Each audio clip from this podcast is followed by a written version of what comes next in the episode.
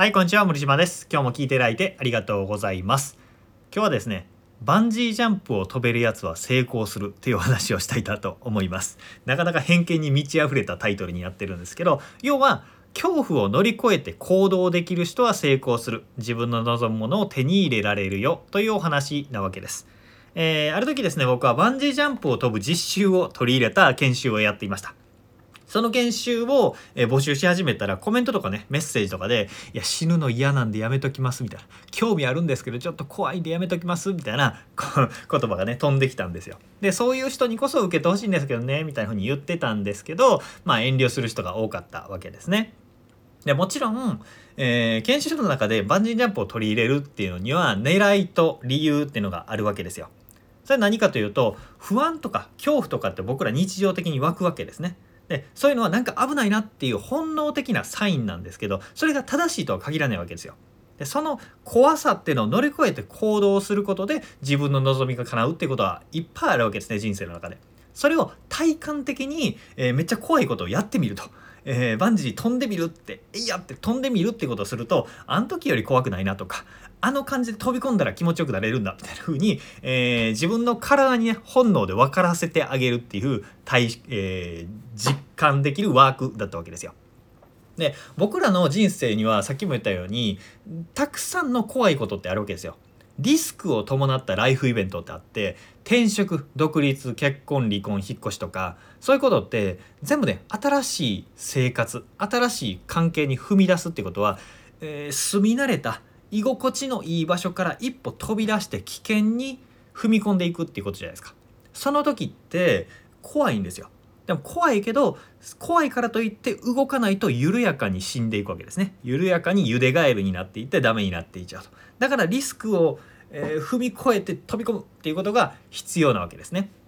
で、えーそうしないと好機を逃してしまったりチャンスを逃してしまったり、えー損失を被ってしまったりするっていうことです。えこの恐怖や不安に恐怖や不安にとらわれずに理性的に判断して暗闇の中に一歩を踏み出すんだみたいな、えーまあそれっぽいことを言ってるわけですけど、まあ、かっこいいことを言ってるように聞こえるかもしれないんですけど僕たちね全員多かれ少なかれこの経験って必ずしてるんですよ人生の中でいっぱいしてます。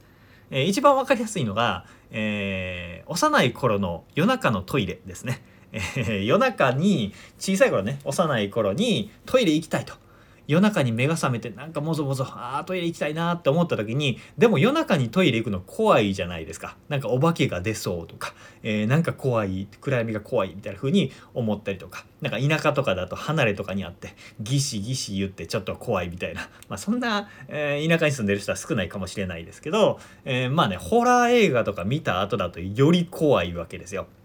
でも怖いからといってそのままえトイレに行かずにいるとおねしょしたり膀胱炎になったりするわけですよ。あのしんどいことになるわけですね。でそれを恐怖を乗り越えてよしって起き上がってトイレまで行くっていう、えー恐怖を乗り越えて行動するっていう行動を僕らはしているわけですよね。でそれを何度か繰り返すうちにあ怖いけど、えー暗闇は怖いとか何かがあのえー影に潜んでいるかもしれないって思っても、えー確率的にねそういうことってないんだとか、えー大丈夫なんだって思いながら、えー行動するとかね